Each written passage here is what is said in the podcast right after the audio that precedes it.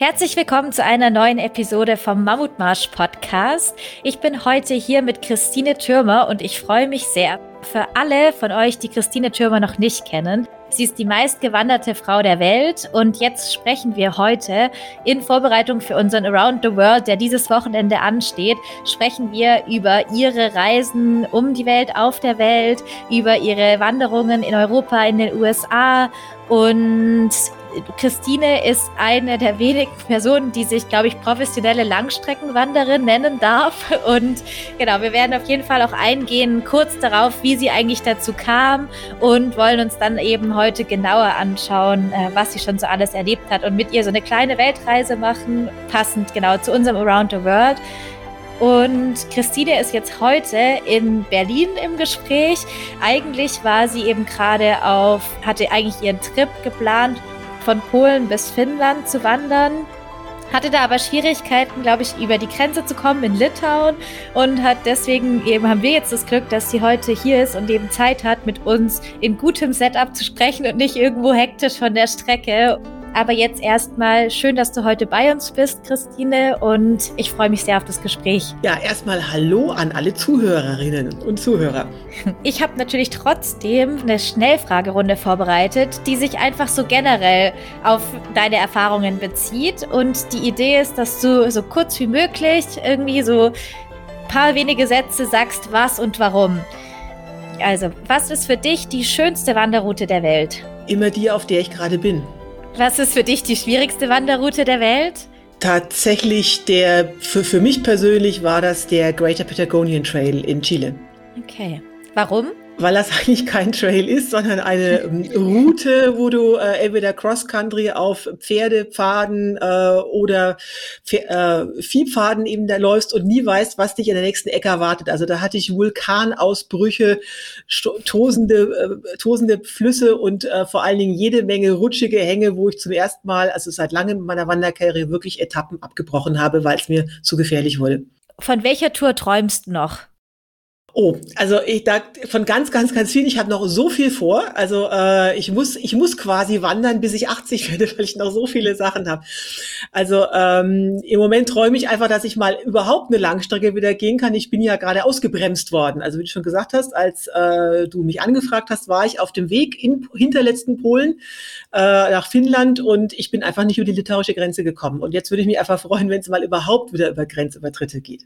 Ja, können wir gleich nochmal fragen, wie es weitergeht. Wann hattest du deinen letzten Dachflash und weswegen?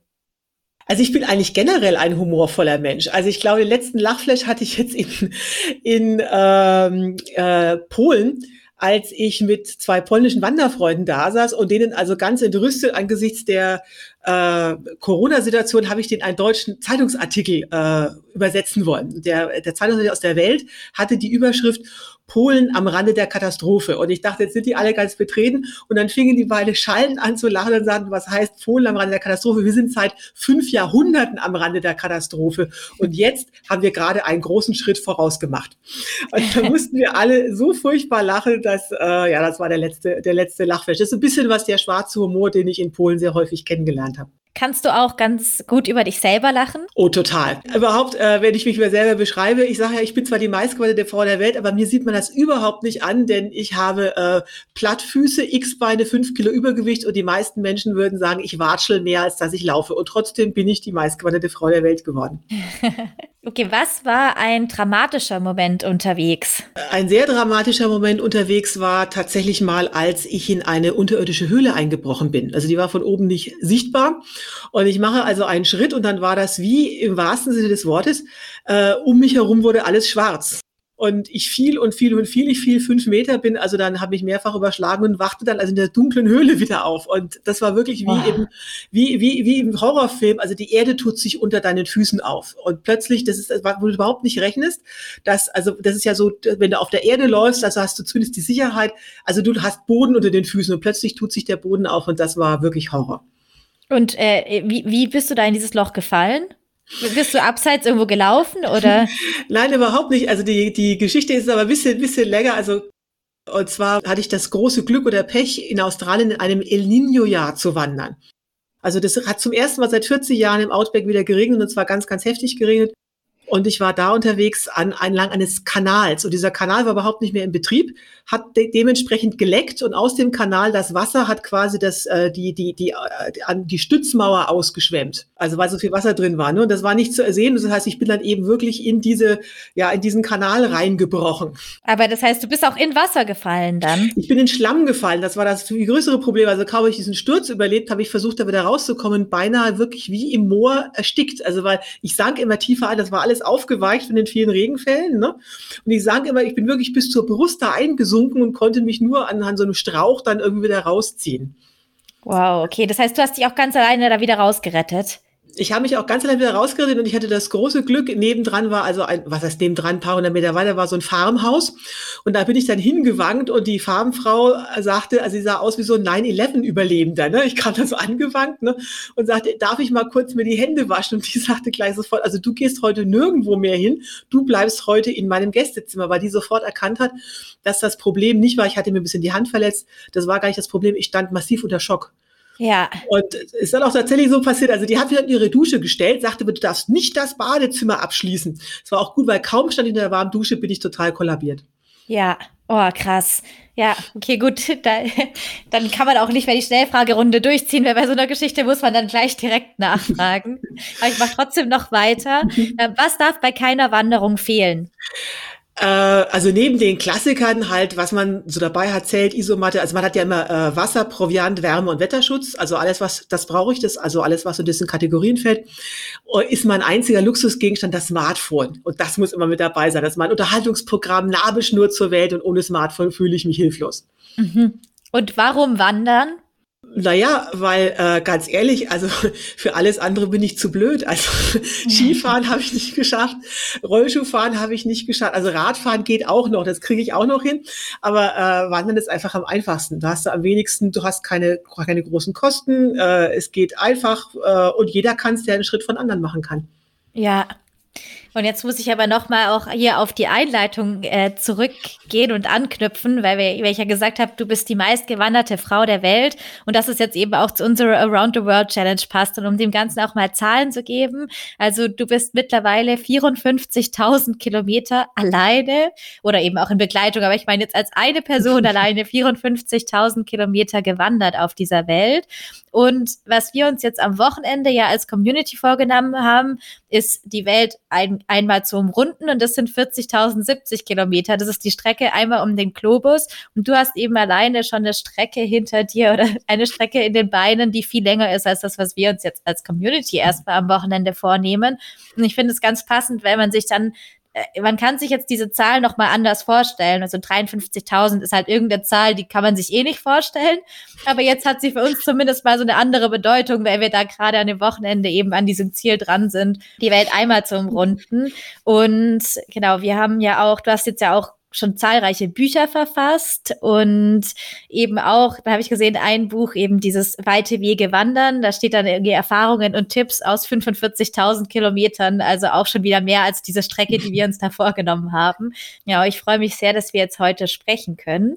Und ich möchte aber gerne auch dir am Anfang das Wort erstmal geben, bevor wir einsteigen auf einzelne Routen und einfach mal fragen, wer ist denn Christine Türmer und wie kam es dazu, dass du Langstreckenwanderin geworden bist? Also als ich, ich bin mittlerweile 53 Jahre alt, als ich vor 53 Jahren auf die Welt gekommen bin, da hätte man alles erwartet, aber nicht, dass ich die meistgewanderte Frau der Welt werden würde. Also, also von meinem familiären Background, da hatte niemand irgendwas mit Auto oder Wandern zu tun. Ne? Also auf den Familienausflügen, ich komme aus Bayern, genauer gesagt aus Franken, da ging es also eindeutig mehr um die Brotzeit, um das Bier trinken, als denn ums Wandern. Also ich hatte da überhaupt keine Vorbelastung. So, und dann jetzt zum Trost für alle, die nicht so sportlich sind, in der Schule war ich ich zwar immer so ein kleiner Streber und auch mal Klassenbeste, aber in Sport war ich die absolute Null. Also wirklich die absolute Null. Wenn man sich das so, wenn man so überlegt, so in auch in Schulunterricht, ne, äh, als dann im Sportunterricht dann so die, bei den Mannschaftssportarten die Teams ausgewählt wurden. Also ich war immer die aller, allerletzte, die in so ein Team berufen wurde, weil die haben alle vorher gesehen, meine Klassenkameradinnen, ne, wie ich also mangels äh, Gleichgewichtssinn vom Schwebebalken gefallen bin oder ich war immer schon sehr groß, äh, wie so ein nasser Sack am Reck hing. Also ich war war wirklich gänzlich unsportlich. Bei einem meiner Vorträge war mal meine ehemalige Sportlehrerin, die auch ihren Augen nicht traute, dass ausgerechnet ich, die totale Sportsniete, nun so eine Outdoor-Karriere gemacht habe. So, und weil ich eben so gänzlich unsportlich war, habe ich also jegliche sportliche Aktivität total eingestellt nach der Schule und habe dann erstmal Karriere gemacht und zwar in der Unternehmenssanierung und habe dort äh, äh, einige Jahre gearbeitet, eben wirklich so knallhart. Das ist äh, Sanierung ist ein ähm, sehr aufreibender Job, also wo du halt wirklich sechs Tage die Woche, zwölf Stunden am Tag im Büro bist. Ich habe da hat mir aber sehr sehr sehr viel Spaß gemacht, war eine tolle Zeit, die auch den finanziellen Grundstock gelegt hat. Ich habe also sehr gut verdient, habe dann alles angelegt um eben dann äh, jetzt dann wandern gehen zu können. So und wo es dann richtig losging, das war auch totaler Zufall da hatte ich mir dann, ich habe mich dann so ein bisschen mit Wandern angefreundet, ne, also bin, habe so kleine Touren gemacht und hatte mir äh, 2003 so einen Yuppie-Urlaub in den USA gegönnt im Yosemite Nationalpark und da habe ich zum ersten Mal auf so einem kommerziellen Zeltplatz äh, die ersten Thru-Hiker getroffen. Thru-Hiker heißen ja diese amerikanischen Langstreckenwanderer von Thru-Hiken, also durchwandern in einer Saison so eine lange Strecke gehen. Ne? So, und ich weiß nicht, die sahen so komplett anders aus als alle anderen Leute auf diesem Campingplatz. So, also braun gebrannt, völlig verdreckt, total minimalistisches Equipment. Und ich bin da so hin und sag so, na, sag, was macht ihr denn hier eigentlich, ne? Und ich habe nicht geahnt, dass diese Frage wirklich mein ganzes Leben verändern würde, weil die sagten, oh, wir wandern den Pacific Crest Trail. Und da habe ich zum ersten Mal von diesem US-amerikanischen Langstreckenwanderweg gehört, war total faszinierend. Ich mache es mal ein bisschen, bisschen verkürzt, aber klar gibt natürlich kein Mensch, ich auch nicht, so einen gut bezahlten Managementjob auf, um so einer Schnapsidee nachzugehen. Das heißt, das Schicksal musste erst noch mal kräftig nachhelfen, bevor ich dann gestartet bin. Und das hat es mit zwei dramatischen Sachen gemacht. Äh, erstens bin ich dann knallfall, also wie im Film, kurz vor Weihnachten gekündigt worden. Und als ich dann mich gerade noch berappelt habe, weil natürlich wie jeder Arbeitnehmer hielt ich mich natürlich für unentbehrlich, war ich aber natürlich nicht, ich war gerade noch sozusagen dabei, äh, mich dazu berappeln, als dann das nächste passierte, nämlich ein guter Freund von mir hat, der genau zehn Jahre älter war, da, ich war damals 36, er war 46, hat der einen Schlaganfall erlitten, hat den zwar überlebt, aber mit massiven Hirnschäden. Und äh, als frisch gebackene Arbeitslose hatte ich ja sehr viel Zeit und habe dann also meine Nachmittage bei ihm am, am Bett verbracht. Also das war ein krasser Kontrast. Also früher waren wir in so schicken Szenelokalen essen, das war auch so ein Juppie wie ich. Und jetzt musste ich ihm letzthin umbinden und ihn mit Schonkost füttern, weil er nicht mehr alleine schlucken konnte oder nur schlecht schlucken konnte. Und er konnte zwar leider nicht mehr sprechen, also nicht mehr laufen, kaum mehr schlucken, aber ähm, natürlich drängte sich die Frage dann für mich auf, was hätte er wohl gemacht, wenn er in, vor zehn Jahren, also in meinem Alter, gewusst hätte, welches Schicksal ihn erwartet. Und ja, er konnte also nicht mehr antworten, aber ich musste diese Frage dann halt für mich selbst beantworten. Und da war mir dann sehr plötzlich sonnenklar geworden, dass die wichtigste Ressource in meinem Leben, das ist Lebenszeit und nicht Geld. Weil äh, anders als Geld ist Zeit weder planbar noch vermehrbar. Ich hätte nicht gedacht, er ist dann auch wenig später drauf gestorben.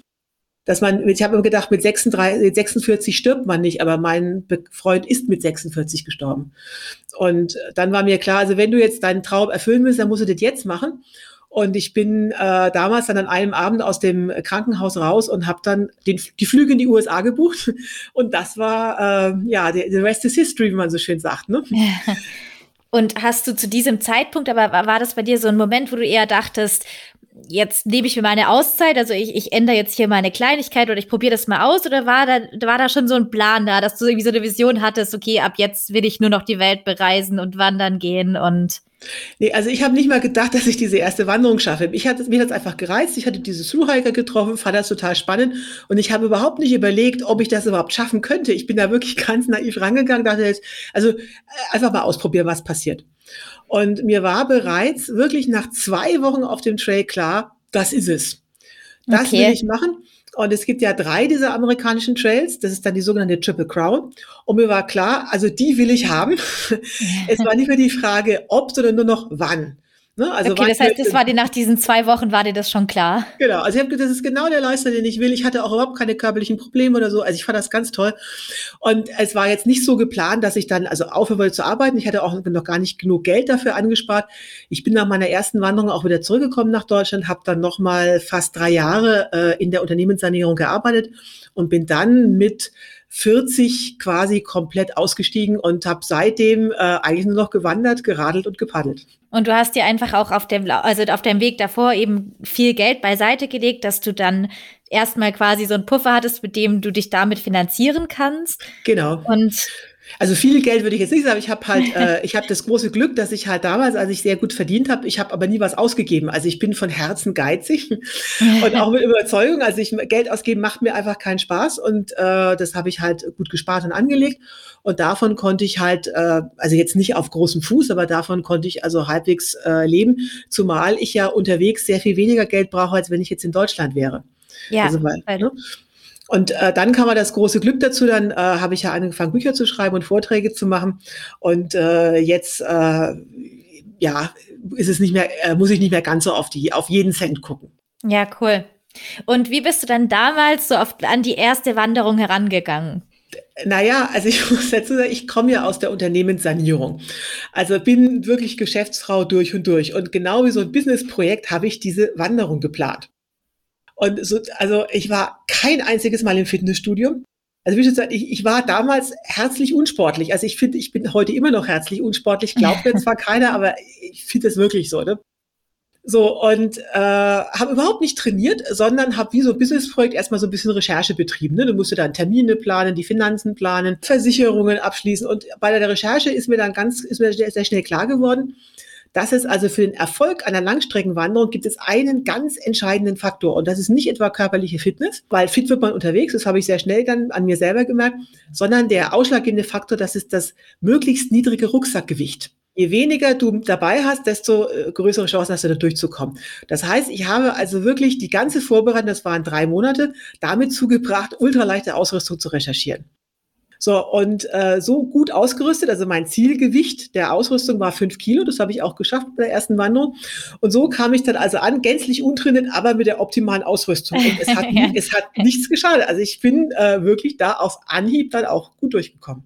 Hast du deswegen auch, du hast ja dort diese Bezeichnung der German Tourist bekommen, oder? Hast du sie deswegen genau. bekommen, weil die Deutschen immer so, so, so unglaublich gut ausgerüstet sind? Wenn man so irgendwo unterwegs ist, erkennt man meistens so auf 100 Metern, wer auch aus Deutschland kommt, wenn meistens so perfekte Wanderausrüstung, alles dabei, was man sich vorstellen kann, so. Ähnlich, also ich hatte, ich war ja eher amerikanisch ausgerüstet, also du hast ja bei, bei den Ultraleistungen so wenig wie möglich. Nee, der, der German Tourist, der kommt eigentlich woanders her, weil äh, das ist ja, der Pacific Crest Trail ist ja wie die ganzen, diese großen US-Trails ein sehr geselliger Trail.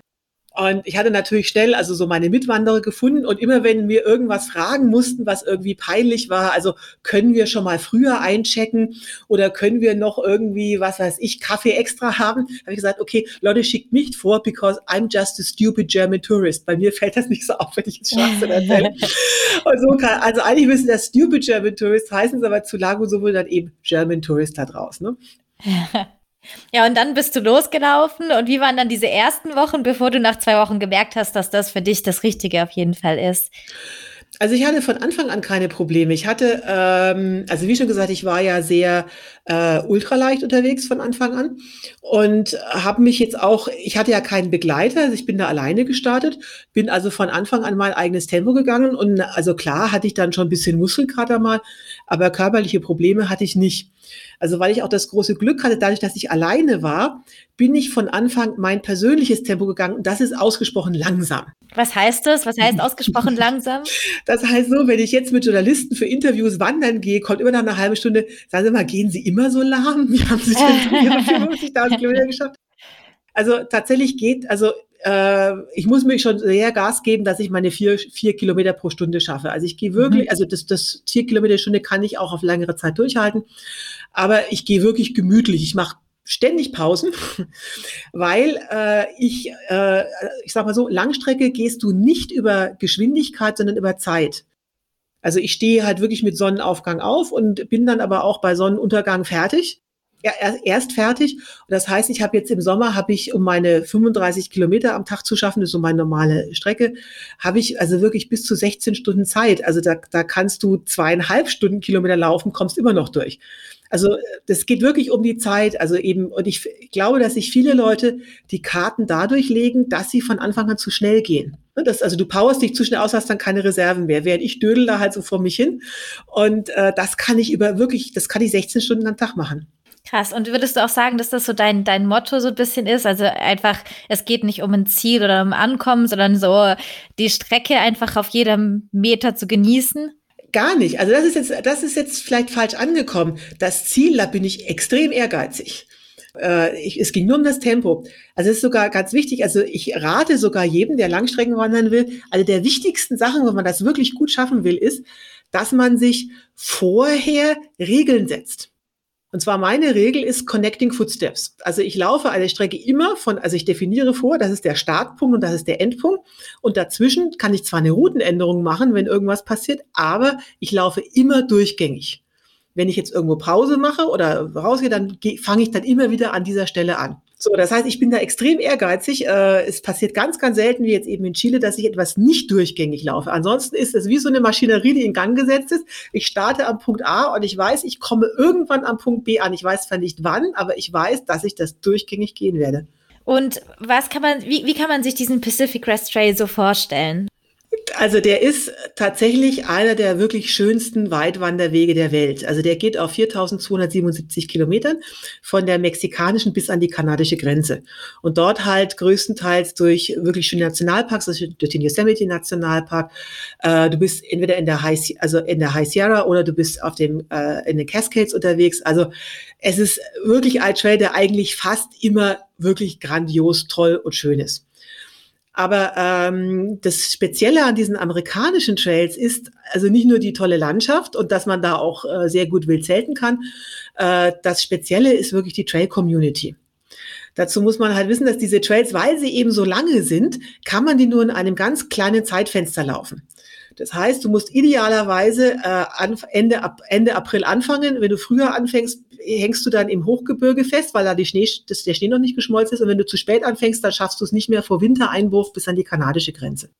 Das heißt, das Zeitfenster für äh, Normalwanderer wie mich, du brauchst also fünf Monate dazu, das Zeitfenster ist extrem klein.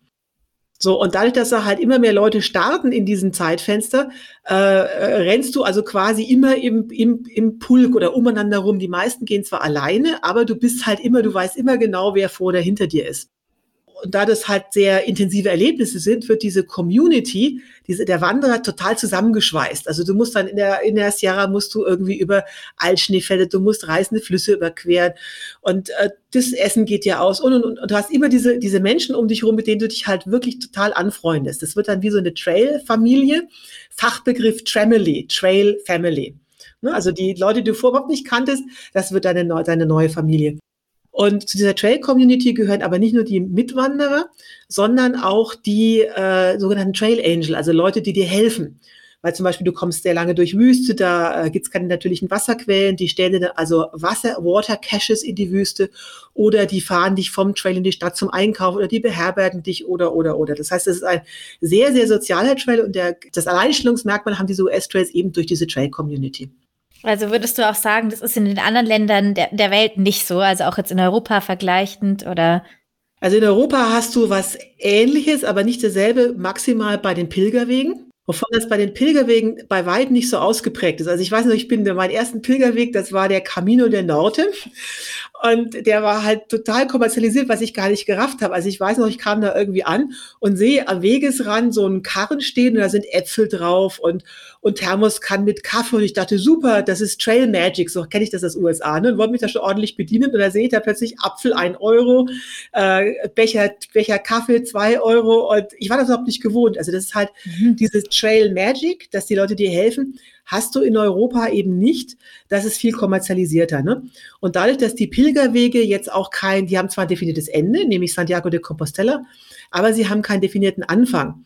Das heißt, die Leute, manche laufen 100 Kilometer, manche 800, also starten mal hier, mal da. Das heißt, es gibt gar nicht so viele Möglichkeiten, dass die, diese Community sich so zusammenschweißt, wie mhm. das in den USA der Fall ist. Deswegen sind diese äh, Pilgerwege zwar ein bisschen ähnlich wie die US-Trails, was die Trail-Community anbelangt, aber halt also eigentlich nur so ein müder Abklatsch. Also das ist äh, viel, viel intensiver in den USA. Ne? Und ansonsten, wo ich sonst in Europa unterwegs bin, gibt es also überhaupt keine Trail-Community. Da freue ich mich ja schon mal, wenn ich ein Eichhörnchen sehe, dann habe ich wenigstens irgendeine lebende Seele. Also ich bin da wirklich, manchmal ist das einzige Face-to-Face-Kommunikation, die ich habe, irgendwie mit der Kassiererin im Supermarkt, weil ich äh, wirklich einfach unterwegs niemanden treffe. Und aber diese, diese äh, Trail Angels in den USA, das sind dann alles auch Leute, die das einfach ehrenamtlich machen, die da in der um, um die Ecke wohnen und die einfach Lust drauf haben, die Leute zu unterstützen? Oder wer sind diese Leute? Das ist ganz unterschiedlich. Also äh, viel äh, Trail Magic kommt von ehemaligen Thru-Hiker.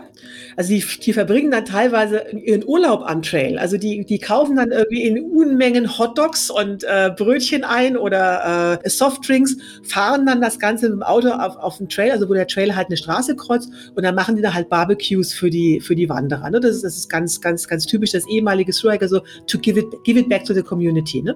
Und das andere sind halt Leute, die am Trail wohnen und halt das lustig finden, dass sie die, die Leute zu bewirten. Also ich hatte ein schönes Erlebnis auf dem Appalachian Trail, das ist einer der großen äh, US-Trails. Da war ich bei einem Trail, das war ein älterer Herr, der war schon über 80. Und der machte das mit seinen drei Kumpels, die waren also ähnlich alt wie er, so die Golden Boys. Und dann habe ich ihn auch gefragt, sag mal, warum, warum machen Sie das eigentlich? Und dann hat er mir eine traurige Geschichte erzählt. Er sagte halt, seine Frau ist vor kurzem gestorben er fühlte sich total alleine und äh, seitdem aber die Suhaik hatte, ist jeden Tag Party bei ihm. Ne? Und er meinte, naja, es ist, äh, ich, ich habe die Möglichkeit, ich kann entweder rausgehen, es ist wie, wie, ich kann entweder rausgehen und mir das, das Amüsement holen oder aber ich hole die Suhaika zu mir. Also ich muss gar nichts tun. Ich muss nicht mal in die Bibliothek gehen, mir ein Buch holen. Die Leute mit ihren Geschichten kommen zu mir. Und der fand das halt ganz klasse, weil natürlich jeder Thru-Hiker eine Geschichte hat und was erzählen kann. Und die Thru-Hiker sind ja so mit so wenigen Sachen zufrieden. Also den, den, den musst du einfach nur einen Garten, ein Stück Rasen im Garten zur Verfügung stellen, Gartenschlauch, dass sie sich duschen können. Das war's. Du, du musst, die haben ja keine großen Anforderungen. Ne? Ja, warst du auch schon früher so? Du meintest ja gerade, du bist auch dann eher geizig und äh, sowas. Warst du auch früher schon so oder hast du mal eher so ein Leben dann in Saus und Braus gelebt? Gar nicht. Also Geld ausgeben, geizig ist also negativ besetzt. Ich würde eher sagen sparsam. Ne? Positiv sparsam, ja. Ich bin okay. sparsam. Also mir hat einfach ein Geld ausgeben nie Spaß gemacht. Was jetzt der, Erfolg hatte, dass ich eben äh, dann quasi äh, zwangsläufig Geld angesammelt habe und auch überhaupt keine Probleme mit diesem Lebensstil hatte, mit diesem sehr reduzierten Lebensstil, den ich, den ich unterwegs da betreibe. Ne? Ich habe ja gerade mal fünf Kilo Ausrüstung dabei. Das ist ja alles, was ich, äh, was ich dabei, da bist du ja komplett, also da gibt's keinerlei Luxus. Das ist alles total, äh, alles muss Multi-Use sein und äh, alles total optimiert. Ja, und das sind auch noch so die, die Hauptbesitztümer, die du hast im Leben, so. Genau. Aber das ist auch das, das Befreiende, wenn du halt weißt, mit wie wenig du auskommen kannst, verlierst du auch ganz viele Zukunftsängste. Ja. Ja, das ist, glaube ich, dieses solange man in dem Rad gefangen ist, kann man sich dann vieles nicht vorstellen. Und wenn man mal ausgetreten ist und so wirklich sich die Frage stellt, was brauche ich eigentlich, dann fällt da ganz vieles weg und hat man plötzlich wieder ganz andere Möglichkeiten im Leben. Und ich genau. fand es auch gerade echt schön, diese Geschichte mit dem Opa, der sich dann, oder mit dem älteren Herrn, der sich dann die Abenteuer quasi ins Haus holt. Wenn man nicht mehr alleine rausgehen kann, um Abenteuer zu erleben, dann kommen sie halt zu einem. Irgendwie schön die, ja. schön die Geschichte. Und du hast ja dann, also so bevor wir jetzt vielleicht auch noch mal auf Europa genauer eingehen, äh, du hast ja auch dann wirklich äh, weitergemacht und bist dann irgendwie von der USA oder von dem Pacific Crest Trail bist du dann auch nach Australien. Du hast auch Radtouren in Neuseeland gemacht, Japan, dann in Asien, hast Backpacking gemacht. Also vielleicht kannst du uns da einfach mal so ein bisschen auf deine Weltstationen mitnehmen auch. Also Hintergrund ist erstmal, muss man dazu sagen, wieder mein, mein Business-Hintergrund. Also ich habe dann angefangen mit dem Wandern und merkte, aha, das ist super, das gefällt mir jetzt richtig gut. Aber mit dem Business-Hintergrund waren mir zwei Sachen wichtig. Also erstens, ich will natürlich immer da unterwegs sein, wo ich im Moment am meisten für mein Geld bekomme. Und mein Geld war nun mal in Euro angelegt. Das heißt, ich war vor der Finanzkrise bevorzugt in USA unterwegs. Das war oder auch in über, generell in Übersee. Also Australien, USA, Japan, das war alles wahnsinnig billig damals. Ne? Und als dann die Finanzkrise kam, wurde diese Tour immer teurer und teurer. Und dann habe ich dann irgendwann beschlossen, okay, jetzt, wo, wo ist gerade billig, dann bin ich eben in Europa unterwegs gewesen. Also das war so der Beweggrund. Und der zweite Beweggrund war, dass ich nach den ersten Wanderungen gedacht habe, so das ist jetzt super mit dem Wandern, jetzt weißt du, wie das geht. Aber was machst du denn jetzt, wenn du dir jetzt mal den Knöchel verstauchst oder ähm, dir langweilig wird? Ist mir zwar nie geworden, aber ich hatte die Befürchtung. Das ist ja wie, wie im Business auch. Ne? Du willst jetzt nicht nur einen Kunden oder einen Lieferanten haben, weil wenn der pleite geht, dann hast du ein Problem. Ne? Sondern du willst ja auch ein Business diversifizierst du auf mehrere Kunden und mehrere Lieferanten. Und da habe ich überlegt, na ja, jetzt solltest du vielleicht auch mal outdoormäßig diversifizieren und habe dann angefangen mit dem Radfahren und dem Paddeln. Also um quasi Ausweichmöglichkeiten zu haben. letztendlich langweilig wurde mir nie, das war jetzt nie der Ausweichgrund, aber es ist tatsächlich äh, mir mal passiert, dass ich nach einer Tour, also ich war gerade zu Hause angekommen, die Tour, alles super, bin ich dann von der Treppe gefallen. Also ich bin einfach ausgerutscht und habe mir dann wirklich das Knie gezerrt oder weiß der Teufel was. Und da war weder Laufen noch Radfahr Radfahren angesagt, dann bin ich einfach aufs, aufs Paddeln umgestiegen. Und das ist natürlich sehr praktisch, wenn du da halt so Ausweichgeschichten äh, hast. Das heißt, ich bin gestartet und bin erstmal die gesamte Triple Crown in den USA gewandert. Das sind zwei Trails. Über den Pacific Crest Trail haben wir ja schon geredet. Der ist an der amerikanischen Westküste. Dann bin ich den Continental Divide Trail gelaufen. Der geht durch die komplette Rocky Mountains, also die kontinentale Wasserscheide in den USA, also quasi in der Mitte. Das waren nochmal 5000 Kilometer und dann zum Schluss den Appalachian Trail an der amerikanischen Ostküste. Naja, und weil ich dann schon da war äh, und es immer noch billig war, habe ich dann den Arizona Trail und den Florida Trail auch noch gleich mitgenommen. Die gehen durch die jeweiligen Bundesstaaten. So, und dann habe ich angefangen, mich zu diversifizieren, habe dann den Mississippi gepaddelt in den USA, ich habe den Yukon gepaddelt, ich bin durch den äh, Südwesten der USA geradelt und dachte dann, weil es auch so billig war, jetzt könntest du Australien auch noch mitnehmen, weil das passte dann prima im Winter und äh, war dann sehr lange in Australien, habe dort, glaube ich, jeden Langstreckenwanderweg durch, bin dann auch durch Australien geradelt, war auch mit dem Fahrrad sehr lange in Neuseeland. Dort habe ich dann nämlich einen Round-the-World-Radler kennengelernt, und wir sind dann einfach, weil es gibt so wenig Verrückte, die da unterwegs sind, wir sind dann neun Monate zusammen geradelt und hatten also ein Gespräch, wie es nur so, also unter Verrückten eben sein kann. Da saßen wir in einem Hotelzimmer in Neuseeland und äh, besagter Langstreckenradler John hieß es, war ein Brite, der war Round the World Radler und dem fehlte jetzt nach Neuseeland eigentlich nur noch die USA. Und dann sage ich, John, also das ist doch eigentlich jetzt völlig wurscht, ob du jetzt von Neuseeland direkt nach San Francisco fliegst oder ob du so einen minimalen Abstecher über Japan machst. Das liegt ja quasi auf dem Weg. Dann hat er fünf Minuten überlegt und sagte, stimmt eigentlich. Und dann haben wir einen Flug nach Tokio gebucht. naja, und sind dann durch Japan geradelt. So, und das hat uns so gut gefallen, dass uns dann irgendwann das Visum auslief und er musste ja nun weiter nach USA, ich musste nach Europa, aber die Flüge aus Japan waren so teuer. Da haben wir mit einer brillanten Logik überlegt, wo ist der nächste Billigflughafen? Nämlich in Korea. Und um dann irgendwie 100 Euro Flug zu sparen, sind wir dann nochmal anderthalb Monate durch Korea geradelt, weil es schon mal da ist. Ne? So, und das war also sehr lang mit dem. Wir sind also neun Monate zusammen äh, rumgeradelt. Und ich kam dann zurück nach Europa und habe dann zwar noch ein paar aus, ich war, war dann noch ein paar Mal in Australien und USA, aber habe mich dann hauptsächlich konzentriert äh, seit Beginn der Zehnerjahre dann auf, äh, auf Europa. Also einfach äh, erstmal aus finanziellen Gründen und dann, weil ich gemerkt habe, dass ich da eigentlich in Europa sehr viel mehr Möglichkeiten habe als in den USA. Und als ich dann so in Europa angefangen habe, ich gedacht, na ja, Christine, jetzt bist du ja schon dreimal durch gesamt Nordamerika gewandert. Also think big, ne? Man muss jetzt nicht so klein, klein hier anfangen. Jetzt könntest du sowas doch eigentlich auch in Europa machen. Und habe mal so flott auf die Landkarte geguckt und dachte, so Daumen mal Pi, äh, eigentlich könntest du mal so Europa Nord-Süd machen. Was ist der südlichste Punkt Europa? Das ist Tarifa in Südspanien. Was ist der nördlichste Nordkap? Zack, das war dann also meine erste Europa-Durchwanderung. Tarifa Nordkap, 8.500 Kilometer. Und dann dachte ich, so was machst du denn jetzt? Jetzt hast du Nord-Süd, jetzt kannst du Ost-West auch noch machen. Dann bin ich, zack, 7.500 Kilometer Santiago de Compostela bis Bulgarien ans Schwarze Meer. Und als ich dachte, so Nord-Süd hast du jetzt schon, jetzt könntest du eigentlich noch diagonal machen. Und dann habe ich angefangen, Griechen, also das ist das Irland-Griechenland. Und da bin ich im ersten Jahr Irland äh, bis äh, Deutschland gewandert. Und dann kam mir leider Corona dazwischen. Also da fehlte der, der zweite Teil davon. Dann dachte ich, so ein, so ein Pech aber auch, wo könnte ich denn jetzt noch hingehen?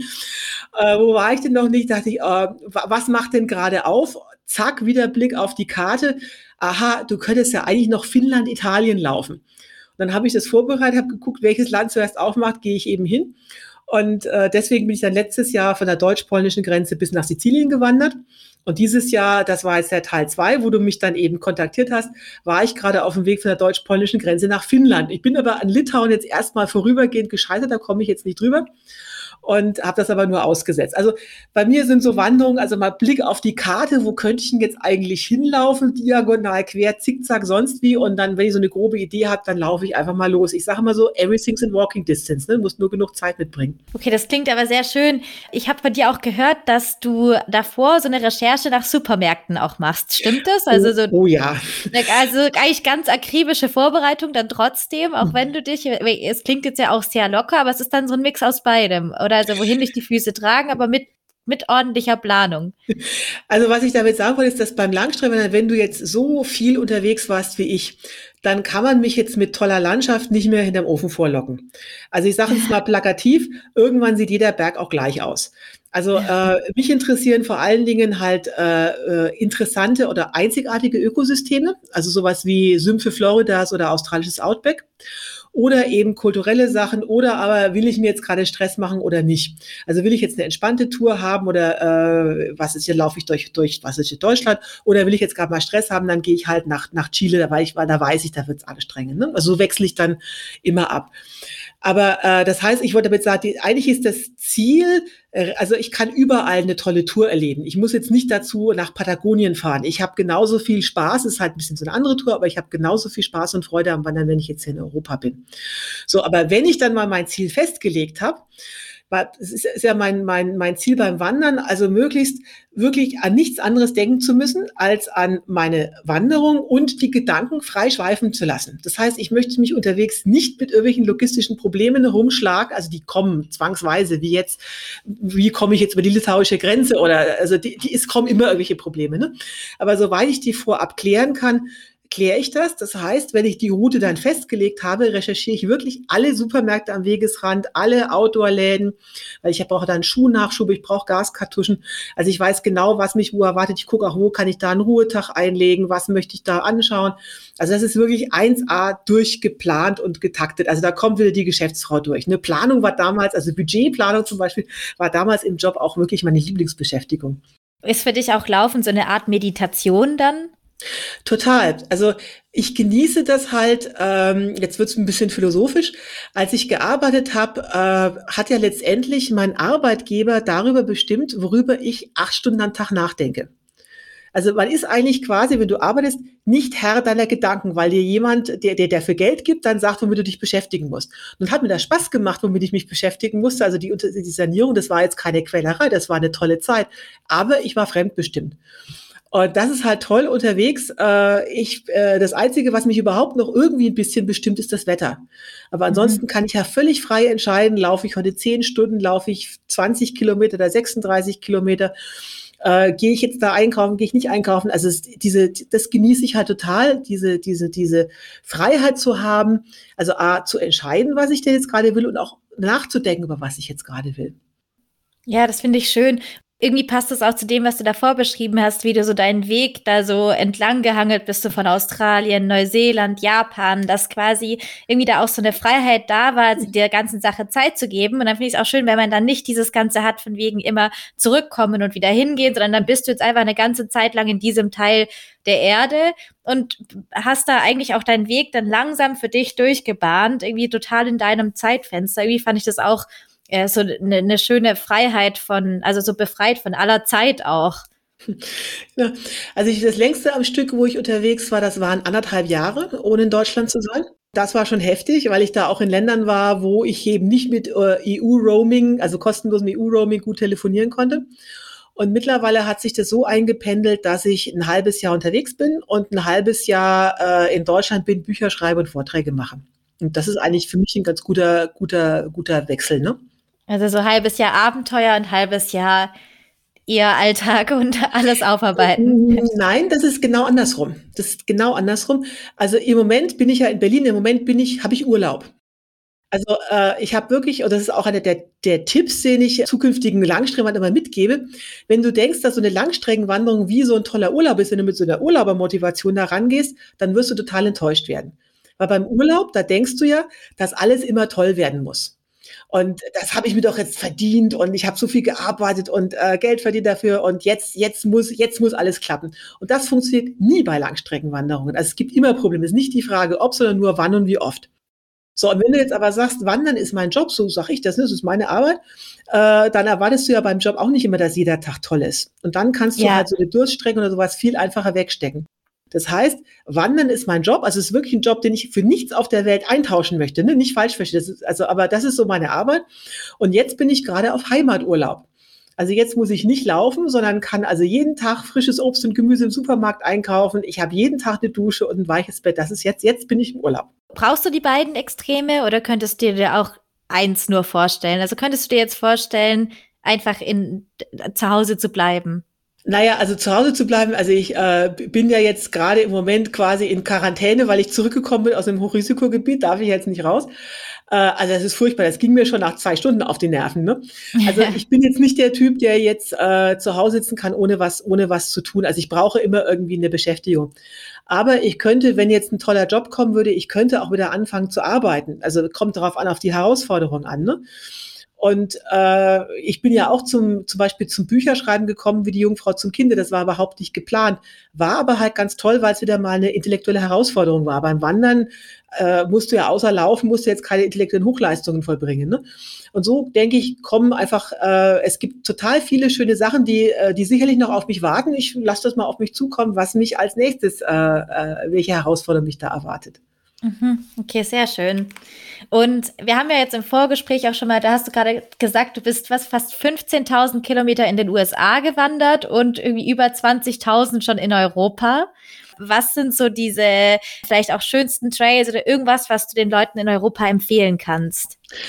Also erstmal würde ich mal generell anfangen. Ne? Also ich habe dann ganz oft so als Feedback gekriegt, Mensch, jetzt bist du dreimal Mexiko, Kanada gewandert, also die großen Wildnisse der USA. Was willst du denn jetzt hier im langweiligen Europa? Also in diesem europäischen Selbstverständnis ist so ein bisschen so ein Minderwertigkeitskomplex dass man denkt, nur weil es jetzt hier in Europa noch wenig Wildnis gibt, ist das irgendwie minderwertiger. Also es gibt so eine Art äh, Outdoor-Hierarchie. Also wenn du wirklich was, was reißen willst, wirklich punkten willst, dann musst du also nach Patagonien oder nach Kanada und äh, für, wenn es das Geld nicht ganz so reicht, dann zumindest nach Skandinavien, wo es noch ein bisschen Wildnis gibt. Aber so durch Europa laufen, das ist ja irgendwie nur was für Weicheier. So, und ich habe fest für mich festgestellt, genau das Gegenteil ist der Fall. Also ich habe in Europa deutlich mehr Abenteuer und haarige Situationen erlebt, als es in den Wildnissen der USA. Und äh, das liegt schon mal allein daran, dass ich ja immer, egal wo ich unterwegs bin, wild zelte. So, nun ist das in den USA, also zumindest auf öffentlichem Land ja erlaubt in Europa, um es mal diplomatisch auszudrücken, mehr oder minder verboten. so, und rein praktisch hast du aber trotzdem keine Probleme, wenn du dich halt irgendwie diskret verhältst und äh, kein Feuer machst, kein Müll hinterlässt. Ne? So, aber trotzdem bin ich natürlich immer auf der Hut, wer könnte mich denn jetzt entdecken oder was, äh, was lauert da am, am, am Wegesrand. Und da habe ich also die wildesten Sachen schon erlebt. Ich bin in nächtliche Militärmanöver äh, reingeraten. Äh, ich bin in nächtliche Schafumtriebe reingeraten. Irgendwelche Jäger standen dann plötzlich neben meinem Zelt, haben mich nicht gesehen. Ich bin von Hunden umsprungen worden. Und Wildschweine sind über meine Zeltstangen gefallen. Also die wildesten, also in Europa passieren einfach aufgrund dieser Wildzeltengeschichte einfach viel, viel mehr Abenteuer. Und äh, also deswegen, wenn es ums Abenteuer geht, muss man jetzt nicht unbedingt nach USA. Was waren das denn für Geschichten? Kannst du da ein paar genauer auch erzählen? Also das war wirklich eine ganz kuriose Geschichte. Also da habe ich ähm, in Südfrankreich, also partout auf so einem Hochplateau keinen versteckten Zeltplatz gefunden. Also ich war schon ganz verzweifelt. Und es große Weggabelungen, also breite Wege, schmale Wege. Und ich bin dann also aus Verzweiflung einen dieser schmalen Wege gegangen und fand dann so in der Macchia, also im, im Gebüsch, äh, wirklich ein Plätzchen war zwar direkt oder einen Meter nur entfernt von diesem kleinen Weg, aber da konnte ich mich nun mal gerade mein Zelt aufschlagen. Da dachte ich, huh, hast du geschafft, also alles gut. Ne? So, und dann um Mitternacht hör, wache ich plötzlich wieder auf und höre also wirklich in unmittelbarer Nähe Männerstimmen. Und zwar nicht nur eine, das wurden immer mehr. 10, 15 Männerstimmen, die also laut fluchen, Pütter, Pütter, also da äh, rumhantierten und halt mit Taschenlampen rumwedelten. Und ich dachte, um Gottes was ist das ja überlegt? Es kann ja keine Jäger sein, die würden ja nicht so einen Krach machen. Aber was zum Teufel machen jetzt so viele Männer mit Lampen, also Mitternacht hier mitten in der Pampa? So, und war schon also wirklich in Angst und Schrecken. Dann setzten sich die endlich in Bewegung, dachte ich, super, jetzt wandern die jetzt endlich weiter. Und zu meinem großen Entsetzen wanderten die nicht diese breiten Wege lang, sondern genau meinen kleinen Trampelpfad, an dem ich gezeltet habe. Und da, ich bin ja äh, schwer zu erschüttern, aber da habe ich wirklich ein bisschen Panik gekriegt. Ne? Also ich dachte, wer sind die, was machen die? Und äh, ich lugte dann so unter meinem Zelt raus, also ich konnte nur so unten sehen und sehe also das erste Paar Stiefel an mir vorbeilaufen, ganz viel Putain-Gebrülle draußen, dann die zweite Paar Stiefel und die Stiefel sahen alle so gleich aus. Und dann nach dem fünften Paar Stiefel ist mir gedämmert, aha, das sind Soldaten. Und dann ist mir gedämmert, dass ich am Tag, also äh, die, am Anfang dieser Etappe, an, durch große Kasernen durchgelaufen bin. Und dann ist mir gedämmert, ja, die machen hier einfach ein Nachtmanöver. Und das Kuriose war, dass diese, es waren mindestens 15 Soldaten, die wirklich im Abstand, es waren keine zwei Meter zum Weg zu meinem Zelt, die hatten alle Taschenlampen und ich war jetzt wirklich nicht gut versteckt. Es hat mich keiner entdeckt. Die das heißt, du bist auch ganz still geblieben, hast keinen Mucks genau, gemacht? Genau, die sind einfach wirklich an mir vorbeimarschiert, also hochdekorierte Soldaten wahrscheinlich, die da mhm. äh, Nachtmanöver, also wenn ich jetzt der Feind gewesen wäre, die wären alle tot gewesen. Ne? Also ganz cool, sie haben mich nicht entdeckt. Das ist so das, das Tolle auch beim Wildzelten, dass äh, man erwartet halt in Europa keine Wildzelter und was du nicht erwartest, das siehst du auch nicht. Es ist mir ganz oft passiert, dass Leute wirklich im ganz geringen Abstand an mir vorbeigewandert sind und mein Zelt nicht entdeckt haben. Krass, okay. Ja, spannende Geschichte. da hätte ich auch richtig Angst gekriegt, da mitten in der Nacht irgendwie die ganzen Stimmen. Na, ich hatte noch eine andere, auch so eine lustige Geschichte, auch bei Wildzelten. Also äh, auch in Frankreich, da hatte ich auch mit Mühe und Not irgendwie einen äh, äh, Zeltplatz gefunden. Als ich plötzlich also ein riesen Gehupe höre und Gepfeife, auf der Straße. Ich dachte, was, was, was machen die? Also wer, wer, auch wieder Mitternacht, ne? Und äh, äh, lauter so Männerstimmen, was, was, was tun die hier? Sind die jetzt alle betrunken? Kommen die von der Party nach Hause und habe richtig Panik gekriegt? Und dann fing auch noch die Erde an zu beben. Also wirklich so, äh, das ist, das ist das für eine Kombination, Erdbeben und Leute. Also habe ich jetzt eine Erdbebenwarnung mitgekriegt. So, dann gucke ich aus meinem Zelt und musste also fast lachen. Das hat sich also ganz harmlos aufgelöst. Ich bin in einen nächtlichen Schafumtrieb reingekommen. Also der hat der, der Schäfer hat also quasi, weil er über die Straße musste mit seinen Schafen, hatte die Schafe nachts umgetrieben, damit die nicht in den Verkehr kommen. Also, also bis Mitternacht gewartet. Und das Gepfeife, das waren die Kommandos für die Hunde. Und das Gehupe war einfach, dass er mit den, also er saß halt in seinem Jeep hat gehupt, damit die Schafe auch vorangehen, hat die, die Hunde zu, hingepfiffen, dass die eben dann äh, die Schafe bewachen. Und das Getrampel war, das war also eine riesen Schafherde, die da also wirklich im, keine 50 Meter von mir da vorbei getrampelt ist und deswegen hat dann eben die Erde gebebt. Ne? Krass, okay. Also zum Glück eine relativ einfache Auflösung für, für eine, für also ich hatte wirklich, Situation. Ja, ich hatte also wirklich immer äh, die, die, also ich hatte viele Geschichten, wo ich erst dachte, was ist denn das jetzt hier? Aber es ist, es ist immer gut, hat sich immer harmlos aufgelöst. Ne? Mhm. Ja, und jetzt habe ich dich aber gerade hier zwischen unterbrochen, als du noch gesagt hattest, dass du, genau, das, also wir waren gerade bei diesem Selbstverständnis und dass man in Europa eigentlich viel mehr Abenteuer erleben kann, als man so erwartet. Und dann wolltest du, glaube ich, dann noch mal was anderes dazu sagen. Ja, und zwar, dass halt ähm, Wandern in Europa ist jetzt nicht besser oder schlechter als Wandern in den USA. Es ist einfach nur anders. Und zwar hast du hier zwar weniger Wildnis, aber du hast einfach mehr Kultur.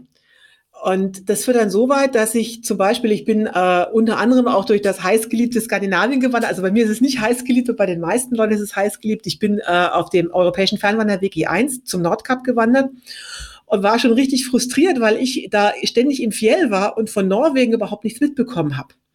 Und das fand ich eigentlich traurig, weil ich möchte ja beim Wandern jetzt nicht nur die Natur sehen, ich möchte ein Land wirklich äh, in vielen Facetten erleben. Und mhm. wenn du jetzt äh, wie auf den US-Trails oder jetzt in Skandinavien, also immer nur quasi in der Wildnis bist, dann hast du vielleicht ein tolles Naturerlebnis, aber du kriegst von dem Land nicht viel mit. Und das zählt für mich halt auch äh, als, als wichtiges Erlebnis. Und ich möchte vielleicht auch nochmal so eine, so eine Anekdote erzählen, äh, dass so Wandern auch wirklich die, die Perspektive auf viele Sachen verändern kann. Also ich bin auf dieser Wanderung vom südlichsten zum nördlichsten Punkt war ich auch in Spanien, in Südspanien, auf dem Weg nach Tarifa und fragte da halt, äh, weil mir das Wasser ausgegangen ist, die, an so einer Siedlung, äh, kann ich denn hier bitte Wasser haben? Und es war also eine Siedlung von Feldarbeitern, die halt dort Orangen geerntet haben. Ne? Und dann sagte der, dauert jetzt einen Moment, ich muss jetzt hier zu unserer Regentonne gehen. Und ich, was heißt hier Regentonne? Ja, sagte, ähm, das, der Grundwasserspiegel ist hier so gesunken und das Grundwasser ist so versalzen, dass wir es nicht zum Trinken nehmen können. Wir haben hier keinen Wasseranschluss und die, die wohnten da, da wohnten ein paar Dutzend Leute. Ne? Äh, unser einziges Wasser ist das Regenwasser, was wir in der Tonne auffangen. Und das ist Spanien, das war EU. Und äh, ich stand ja da und ich, ich muss ganz ehrlich sagen, ich sehe jetzt, wenn ich jetzt hier im Supermarkt Orangen aus Spanien äh, kaufe, ich sehe das jetzt mit ganz anderen Augen, weil ich jetzt halt sehe, unter welchen Bedingungen das angepflanzt wird, wie die Leute dort arbeiten. Und ja, da war ich, das hat mich, ja, so, so einen Einblick hast du halt nur, wenn du auch mit Menschen Kontakt hast. Wenn du jetzt einfach nur in der Wildnis bist, kriegst du so eine Sachen halt nicht mit, ne? Ja. Und hast du da so ein paar Empfehlungen, was man sich angucken kann, wo man hingehen soll? Ja, das ist jetzt ja meine Lieblingsfrage, weil äh, was mir wirklich so ein Anliegen ist, ist, dass in Europa also es gibt halt ganz bestimmte Trails, wo irgendwie jeder hingeht. Es gibt eine totale, ich sage das immer, positive Popularitätsspirale. Also es gibt so beliebte Trails und weil die so beliebt sind, gehen da immer mehr Leute hin, die fotografieren das dann, posten das dann auf sozialen Medien oder schreiben Berichte drüber und das wiederum finden andere Leute toll. Und das heißt, wenn ein Trail beliebt ist, wird er eigentlich immer beliebter und immer beliebter. Das heißt, in Europa äh, sind so die, die, die gängigen Trails, wo jeder irgendwie hin will. Das ist der Kungsleden in Schweden der West Highland Way in Schottland, eben weil man dort wild zelten kann, weil die Leute glauben, das ist halt da irgendwie besonders toll. So, und nun mag, also ich mag zum Beispiel Nordeuropa oder Skandinavien also nicht so besonders, aber ich kann ja verstehen, dass halt Leute jetzt auf so eine Art von Landschaft stehen. Das ist ja auch unbenommen. Über Geschmack kann man, darf man nicht streiten. Ne? Aber viele vergessen bei der Auswahl ihrer Touren, dass eben Landschaft wirklich nur ein Faktor von vielen ist.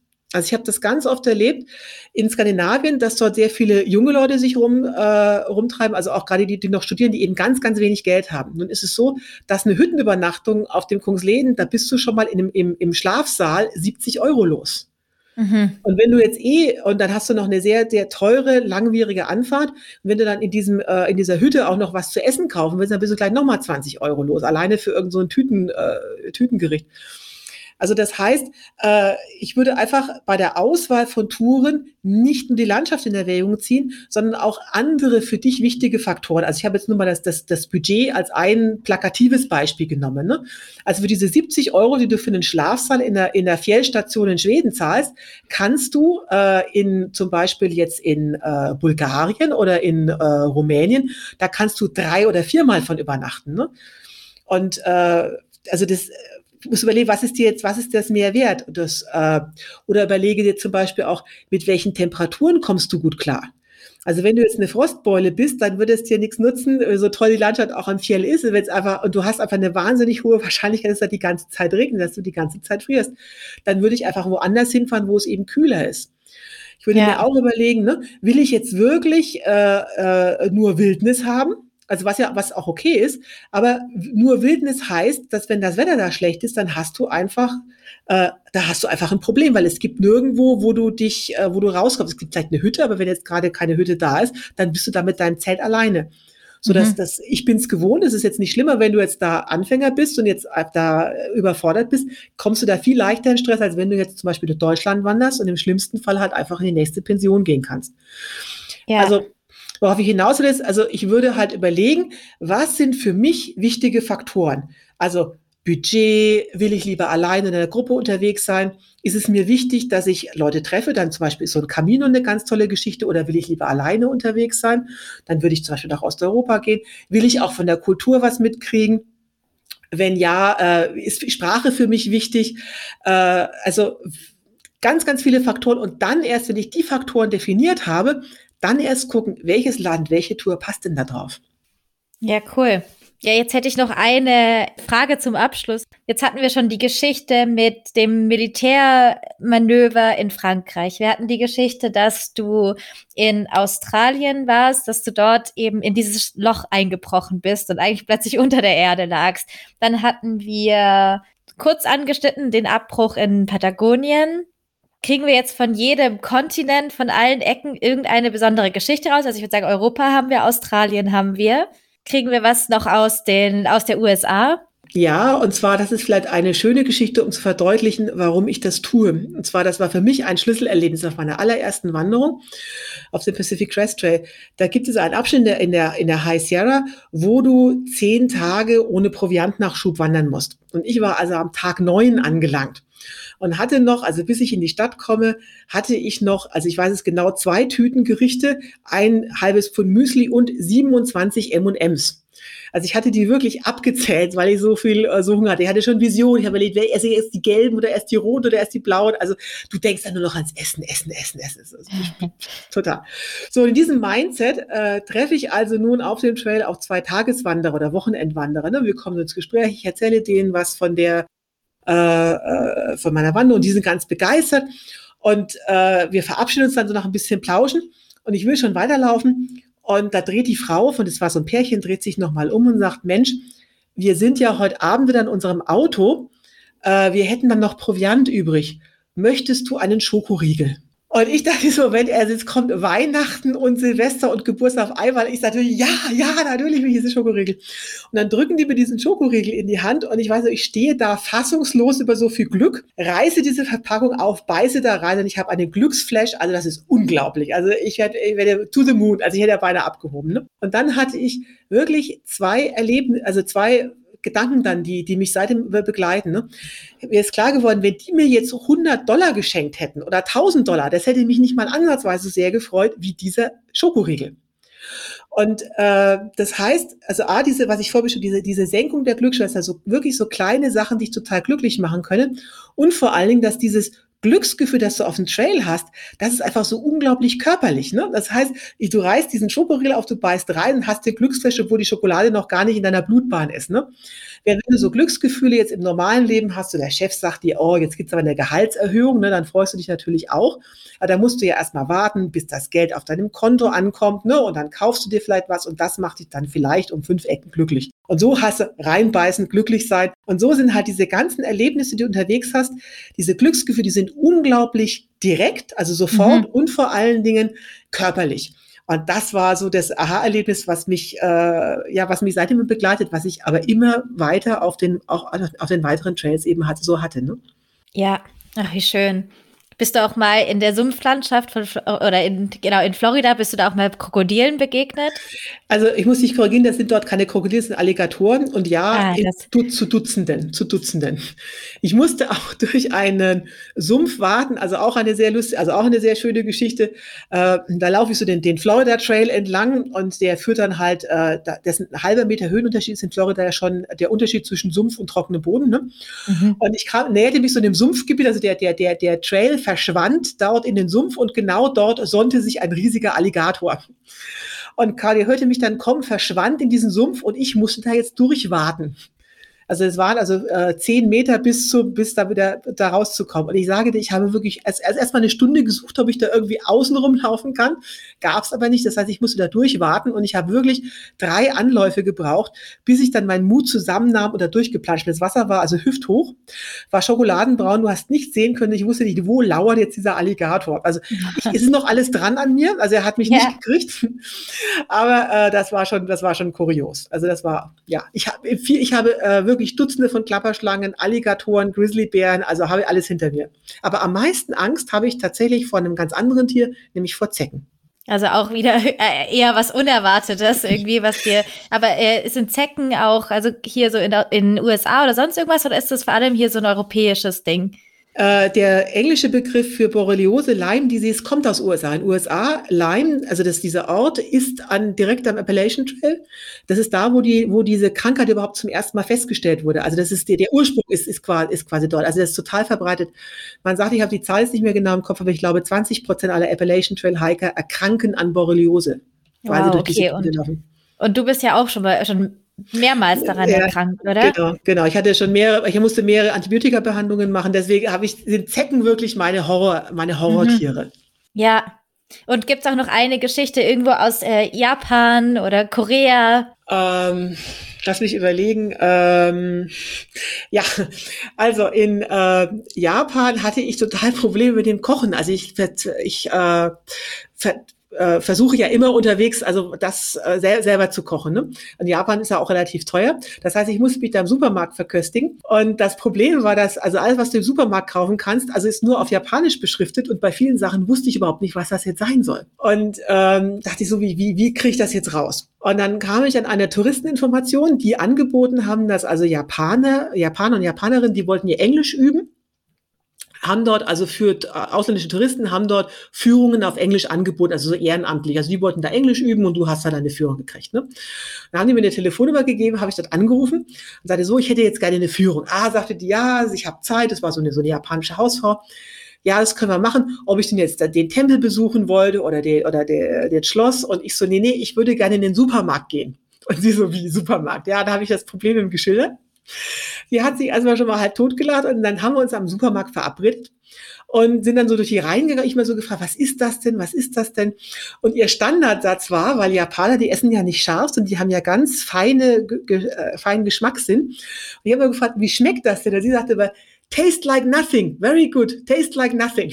Und dann ist mir, das ist für mich hängen geblieben. It was very good, taste like nothing. Das war meine liebste Geschichte hier in Japan. Schön. Ja, und jetzt ist mir gerade aufgefallen, dass ich jetzt eigentlich auch schon wieder ein bisschen dieses Klischee bediene, was du vorher angesprochen hast. So, woher kommen alle Abenteuergeschichten aus der Welt her? Aber du hast ja extra eigentlich gesagt, dass es eben in Europa auch besonders schön ist. Und du hast, glaube ich, vorher nochmal Ungarn besonders hervorgehoben, oder? Irgendwas? Genau. Und zwar, äh, also vielleicht so zum äh, als, als Abschlusstipp jetzt noch, also weil ich ja oft gefragt werde, Mensch, ich würde jetzt gerne mal meine erste Langstreckenwanderung machen. Wo, äh, was empfiehlst du denn? Und äh, wie jetzt wahrscheinlich schon klar geworden ist, ich bin jetzt nicht so der Fan von äh, bekannten Wanderzielen, sondern es ist so ein bisschen auch meine Mission, äh, äh, Leute auf, auf Ziele aufmerksam zu machen, die zwar total toll sind, aber unbekannt. Und deswegen ist mein heißester Wandertipp für äh, Leute, die erstmal anfangen wollen und nicht viel Erfahrung haben, ist tatsächlich der äh, Kektura in Ungarn. Also Kektura, das heißt übersetzt Blue Trail, also der blaue Trail. Äh, offiziell ist er der nationale blaue Weg und der durchzieht auf 1200 Kilometern den Norden von Ungarn. Und äh, äh, anders als man denkt, ist, ist Ungarn tatsächlich zumindest im Norden relativ hügelig und auch sehr, sehr schön bewaldet. Es ist ganz viel alter Buchenwald. Dieser Weg ist ganz alt, der ist schon in den 30er Jahren entstanden, ist hervorragend markiert, also wirklich für die Blinden. Und äh, äh, die Ungarn haben, also in Ungarn ist dieser Weg Kult. Also äh, da gab es auch mal eine Fernsehserie darüber. Das heißt, dass es dort überall Stempelstellen gibt. Man kann also dann also von Stempelstelle zu Stempelstelle wandern. Wenn du alle Stempel zusammen hast, dann kriegst du da irgendwie so ein Abzeichen. Und das ist so, so ein Kult, also dass man halt wirklich jede Stempelstelle dann irgendwie aufsucht. Und äh, was das der äh, das, das das Tolle auch für Anfänger eben ist, ist, dass dieser Weg eine unglaublich hohe Fehlertoleranz hat.